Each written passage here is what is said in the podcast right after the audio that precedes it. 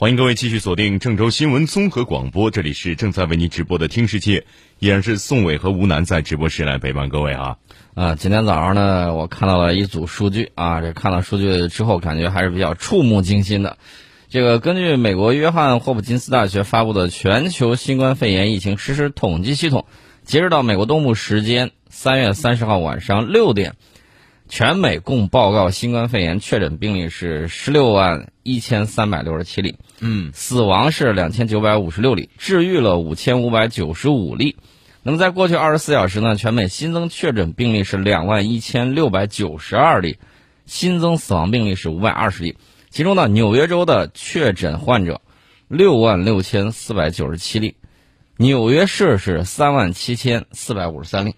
啊，这个数字非常的太可怕了。对，然后呢，随着这个疫情在全美的快速扩散，美国弗吉尼亚州州长拉夫尔·若瑟姆呢，三十号下午颁布了居家隔离令。啊，之前的时候咱们在这儿进行这个隔离，你知道他们怎么说？嗯，说你不自由了啊，你这个怎么侵犯人权了？然后轮到他们的时候，他就说这他们肯定有一阵他，说我这个叫防疫的正确举措。对，啊，这种双标我见多了。嗯，而且有时候可能也是因为不愿意打自己的脸，然后再犹豫，犹豫着犹豫着，这个这好时机就过去了。对，然后呢，他这个居家隔离令说的是，除非工作、看医生、采购、户外锻炼等必要出行，应尽可能待在家里。你这会儿还出去户外锻炼什么呢？就老老实实在家待着吧。嗯，呃，根据统计，目前美国至少有二十九个州和华盛顿哥伦比亚特区发布了类似的居家隔离令。啊，这个能不能限制得住不好说，但是呢，美国的这些专家说的这个数字，呃，还是大大大大超出我我这个能够接受的这个底线。嗯，美国顶级的传染病学家福奇啊，大家都知道嗯站在那个特朗普旁边那个，那个福奇呢就说，美国最终可能会有多少呢？是或有最终或有十到二十万人死于新冠肺炎，嗯，十万到二十万。哎呀，呃，不是确诊的，嗯是死于新冠肺炎，这是他的预测。他是在 CNN 的国情自文节目里头给出的惊人预测。根据他这个模型，他说最终有可能会有数百万美国人感染新冠病毒，导致十万到二十万人的。这个其实可能有点儿有点儿危言耸听哈，但是你要是从现在开始就按照我们的方式去做好管控，我觉得不至于到百万。呃，你你跟他说他是不没有用啊他他觉得他有时候真的不是说说你们嗯你们当时怎么黑我们的，就是我们就是看笑话，真是觉得不愿意让世界上其他国家出现这样的问题，因为我们感同身受啊。对，所以说呢，这个福奇说了，据他现在看来，他认为死亡病例会在十万到二十万之间，而且他是在节目上对着这个全美国的人说的，而且他说我们会有数百万个感染病例。他说啊，不论何时，模型都会给出最坏和最好的情况，但是一般来说，现实是介于这两种情况中间。他说自己从来没有看到过最坏的预测变成现实啊，他们总是过高的估计。呃，当然了，这个按照美国巴特勒大学药学和健康科学助理教授，呃，叫欧门卡，他的这个说法是，福奇的预测数字是合理的。他还称，由于检测量不够，嗯实际病例数可能比目前报告显示的要高得多。啊，这个我们也看到了类似的这个情况。他们这个检测，首先呢，这个试剂是不太够的。然后呢，检测这个数量，大家可以看啊，有一些啊，它统计上还有一些这个玩个立根愣，这个嗯我我们不管它，不管你怎么弄，你这个数字啊，要对自己的人民负责啊，你统计数字要对自己的人民负责。是，这是我们讲的相关情况。这个情况呢，是已经在我看来已经是很严重了。这个情况还表现在什么呢？还表现在罗斯福号航空母舰嗯已经退出这个战斗巡航嗯啊，已经退出了。美国海军下令把罗斯福号航空母舰转移到关岛，船上五千多名船员将全都接受新冠病毒检测。另外，根据美国媒体透露，他说西奥多罗斯福号航空母舰上，在三月二十七号那一阵儿，已经有二十五名确诊感染新冠病毒。那后续这几天有没有新的发展，我们不知道。但是呢，美国在东亚地区啊出现计划外的这个航母空窗期。嗯那么除了这个西奥多罗斯福号之外，除了它之外，我看到这个局座啊张召忠，呃他在里面就写写到了一个情况，他说这个美国罗斯福号航母三十多名官兵确诊感染新冠病毒，整个航母战斗群撤回关岛以外海域隔离十四天。这是继各种公主号游轮被感染后又一艘超级航母中招。呃，这个罗斯福公主号是海上机动舰艇，外人不可能登舰。唯一一次感染的机会是三月五号到访那个越南岘港，但当时并未停靠码头，而是停泊在锚地，直升机往返接送官兵登岸。到现在，越南确诊患者才一百四十多例，当时岘港并无感染病例。越南人高度怀疑是美国军人把病毒带入了越南。嗯，这个罗斯福号一月份离开圣迭戈母港，途经关岛，然后出访越南。那这病毒是海风吹来的还是本土带来的？这个跟中国没关系吧？嗯，讲污名化也没人信。这个墨西哥最值得自豪的是什么？要不是特朗普边境墙，墨西哥早就被美国病毒感染了啊！现在成了世外桃源啊！这个修墙反而保护了墨西哥。他说，前不久在地中海的艾森豪威尔号航母上，嗯，发现确认病例。对，你说这个隔离墙保护了墨西哥，我就刚才就在想，你说有时候你要隔绝别人，你到底是孤立了自己，还是那还是一个什么样的结果？真的，你看一目了然。对墨西哥来说，这个祸兮 福之所依啊。对。另外呢，这个大家要注意啊，我刚才提到了罗西奥多·罗斯福尔，然后我接下来提到的是在地中海的艾森豪威尔号航空母舰。嗯，也发现确诊病患，而且呢，他当时的你说他请谁嘛？啊，他说请求叙利亚提供隔离帮助。你把叙利亚打的那么惨，然后你说叙利亚，你来帮帮我忙，帮我隔离，有有有意思吗？呃，这个很成问题。那么除了这些之外，还有一艘航空母舰啊，停泊在日本的里根号航母上，有两名水兵确认，嗯，有两名水兵确认已被隔离。美国航母感染三连啊！这个航母感染病毒有多危险、有多厉害、有多吓人？嗯啊，这个大家都可以了解一下。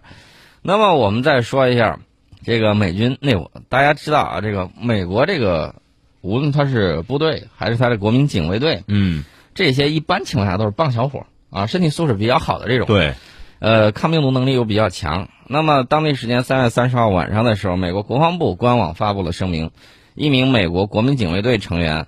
因患新冠肺炎去世，这是美军出现的首个新冠肺炎死亡的病例。嗯，之前我们看到消息的时候，他感染了，然后现在是有确实死亡的这种病例。嗯，呃，说明这个是什么问题呢？说明他这个情况已经是非常严重了。呃，这个美国国防部长啊，这个马克埃斯法呢，又在这个声明里头啊，就是反正就是这个比较悲痛啊什么之类的说了一通，说了一通之后。之前我记得在二十五号的时候，美国国防部曾经发布消息证实，首名驻五角大楼的美国海军陆战队队员在二十四号接受新冠病毒检测后，结果是呈阳性的。与此同时，啊，为阻断病毒传播、防控疫情，美国国防部部长也在二十五号向军方下达了停止行动命令，要求所有驻海外美军停止一切旅行和行动计划。那么这项停止行动令呢，将执执行最多长达六十天。嗯，呃，我记得在这个美国海军陆战队员就是驻五角大楼之前，还有一批人在五在这个五角大楼也是确诊了一批。嗯，所以说他这里面的这个情况到底是怎么样，不好说啊，这个咱也不清楚，咱也不了解。然后呢，咱也不推测，只是他说出来了，我就给大家说一下。咱也不推测，看看他具体到底是什么样的情况。这是他的一些消息。那么我们接下来我们要告诉大家，为什么这个一只口罩啊，这个欧美就要来求助于我们？嗯啊，呃，大家可以看到，全球疫情局势可谓是一浪接一浪。目前我们是基本控制住了疫情，但是在这个韩国、伊朗之后，欧洲和美国开始迅速蔓延啊。其中这个欧洲已经乱成了一锅粥。在这儿呢，我顺便说一个说一个这个情况啊，什么情况呢？就是大家看，我们给法国提供了相应的这个援助，对吧？这个大家都看到，给法国提供了相应的援助。但是呢，这个法国媒体污蔑我们，嗯，说我们撒了两个月谎。唉，呃，我可以明确的告诉你，如果中华民族是一个心胸狭窄的民族，你们这些杂音。就会要了你们自己的命。对啊，这个，所以说呢，你也不要急，你也不要在那儿无中生有。对啊，暗度陈仓，凭空想象，凭空捏造。所以说呢，有有朋友就说了啊，对这样的白眼狼，我们为什么要去当一冤大头啊？援助可以啊，必须只援助政府和媒体对中国报以善意的国家。是，就是有时候，哎呀，就是现在看这些跳梁小丑、啊，一边伸手乞讨，嗯，另外一边扭脸就开始骂你。这种白眼狼啊，有朋友说了，找地方让他去凉了。哎，这种人特别多了，问你要这个帮助啊。比如说有一天宋老师有钱了，我说宋老师帮我一下，宋老师没帮我，哎，谢宋老师什么玩意儿嘛，是吧？就是这个态度，就是这个心态。所以我就说了，这种只能让你看到什么？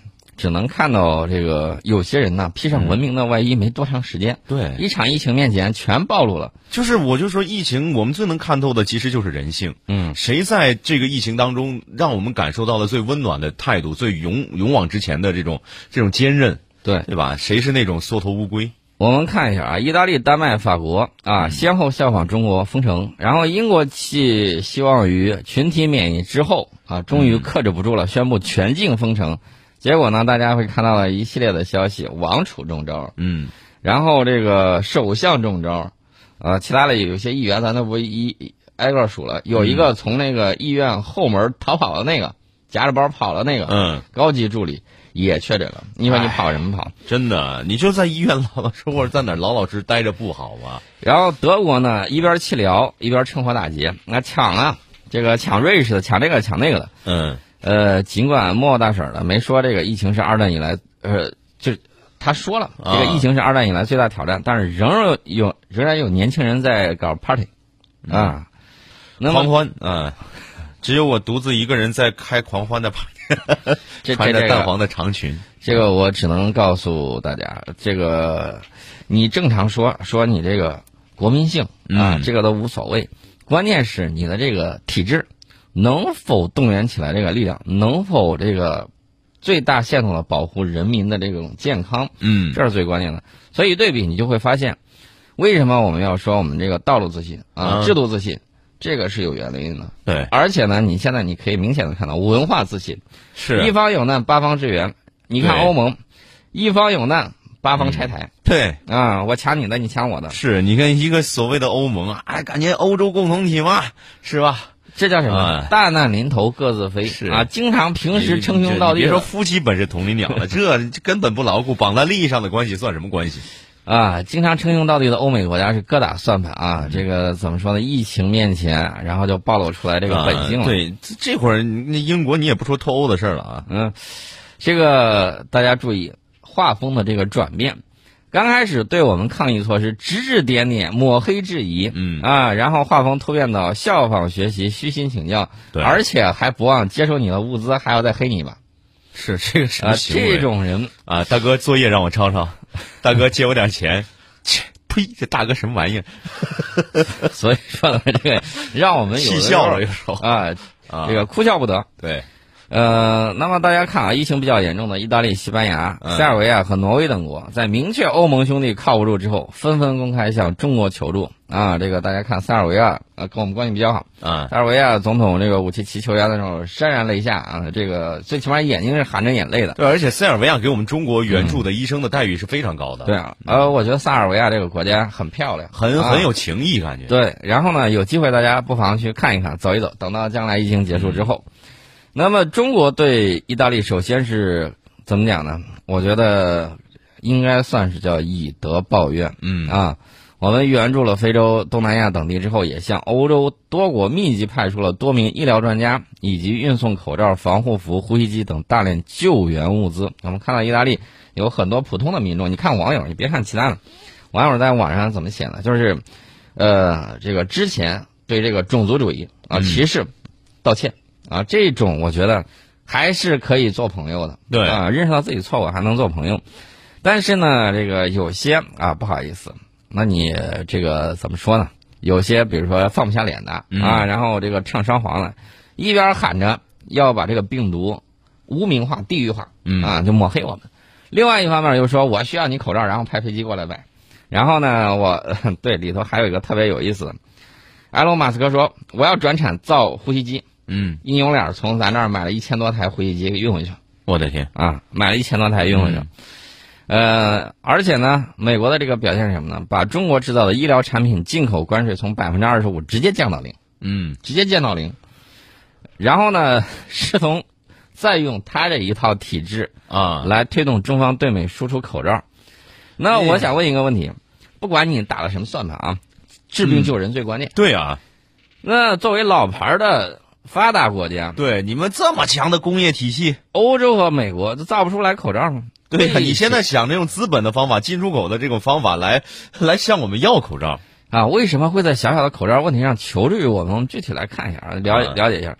这个口罩最早的雏形啊，出现在元朝。对，元朝，呃，干什么呢？用来遮住口鼻，以免呼出这个气体，这个污染食物。对，这一点在马可波罗的游记里面是有记载的啊，是有记载的。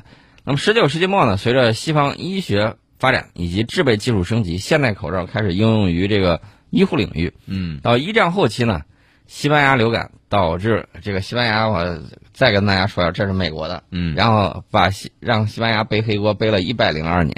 对，这个 H1N1 流感呢，导致全球五亿人感染，五千万人丧生。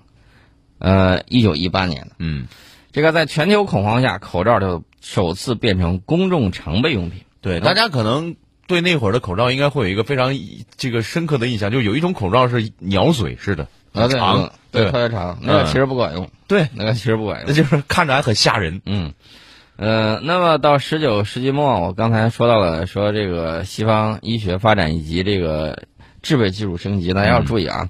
你看巴尔扎克人间喜剧，看那个高老头儿啊，看其他的有一些，你会看到那个拉斯蒂涅，呃，后来是男爵还是伯爵他的那个医生朋友，当时比较喜欢干什么？给人放血，嗯一有，病就放血。在在欧洲这也是西方医学，对，所以我呃，我始终强调的是现代的叫现代医学。啊、嗯更加科学，更加这个这个按照我们这个经验对来去进行。后来什么时时候有了这个双盲对照实验法之后，这个医学可能这个这个药品的生产啊，包括科技也是越来越发达，就是越来越科技化、科学化。那么在历次大流感啊，包括这个埃博拉呀、SARS 啊以及空气污染等全球性的公共卫生事件里面，嗯口罩又扮演了预防和阻断病菌传播的重要角色。呃，那么德国哲学家黑格尔呢曾经说过一句话，说人类从历史中学到的唯一教训，就是没有从历史中汲取任何教训。嗯啊，这个也是提醒我们不要有这个，就是一个坑里头你来回去跳。对，我们这儿给你做出来表率，结果他们的这个宣传机器在干什么呢？宣传机器就是第一贬低，第二抹黑，第三干什么呢？就是轻描淡写。到现在，巴西那边还怎么说呢？说哎呀，只不过是一次小流感。你见过这么这这么厉害的小流感吗？我没见过。尽管有多次前车之鉴，欧美多国在疫情初期认为戴口罩与现代民主与自由存在一定冲突。今天我看了有一个，你都不觉得你这个民主与自由与现代文明相冲突了吗？嗯于是呢，英国、法国、德国、意大利和美国政府发布的嗯官方防疫手册、建议基本类似，不需要。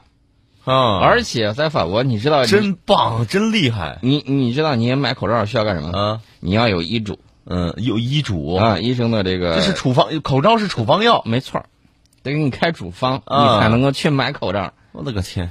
呃，这是相关的这个情况，大家一看一目了然。尤其是我们刚经历过了这么惨烈的这个事情之后，嗯了解的很清楚。呃，那么今天早上我看了有一个视频，这个视频呢是一个外国人拍的，他在哪儿呢？他会说中文，中文还是很溜的，他就听从中国的这个防疫措施，戴了口罩。结果呢，他们当地的还一脸不满，说嗯你凭啥戴口罩？你是不是有病？然后呢，他就告诉他，我戴这个并不是我有病，而是我戴了之后可以起到保护你的作用，对为你着想。对，然后他说，你换个角度去呃考虑一下，是不是这么样一个情况，可以阻断这个病菌的这个传播？我想到一个啊例子，病毒的传播。特别不合适，算了，不说了。好，我们接着往下讲。然后呢，嗯那个人哎被他这么一说，反应过来，你说对呀对，啊这个他也就不再歧视了。是，所以大家可以想象一下，我现在最觉得人家做的最棒的一点，你知道是什么？嗯就是疫情如此之严重，他们的这个宣传机器嗯，还能够让他们那儿的这个人，能够在错误的信息之下，呃，越走越远。不止越走越远，反而对他们本身的这个选情支持率越升越高。这个就是太有点那个什么了。对，怎么玩的？呃，大家还记得那个笑话吗？嗯然后说我们到了这个美国去，我们说想学一下你这个新闻如何这个啊呃，传播，呃不是传播，呃怎么去这个呃进行那种有效的这种管制的？嗯呃，美国人当然勃然大怒说：“你胡说，我们根本就没有这种。”哎，对对对对，要的就是这种，呃，就是要这种效果啊。现在大家知道了为什啊么我们网上有这些段子要嘲讽他们，原因就在于，他这个信息啊，给你的这个信息是不完整的。就像我们又说有些人低调，低调，哎，这个人低调到什么程度呢？全世界都知道他低调。所以说呢，他们的这个新闻，包括他们的这个媒体是什么样的情况？不是实事求是的，而是选择一部分事实告诉你，选择一部分。对，呃，选择一部分了之后，然后他们的人看了之后被这个媒体反复洗脑，然后他来源渠道就是这些，他们被反复洗脑之后，他们的结果就是什么呢？自己真的是深信那一套。嗯我们可以看到很多的这种例子，包括在那儿待时间长的人再回来的时候，你会发现，哎，跟我们这个原来出去的时候好好的，然后回来的时候怎么是这个样子？嗯有一些他会是这个样子，为什么呢？就在于他们那个信息屏蔽，就在于这种信息屏蔽跟信息过滤。嗯，然后呢，导致了大家接受的这个信息并不完整，并不完全啊，这是相关的这个情况，我们简单给大家聊一下。我们先进一下广告。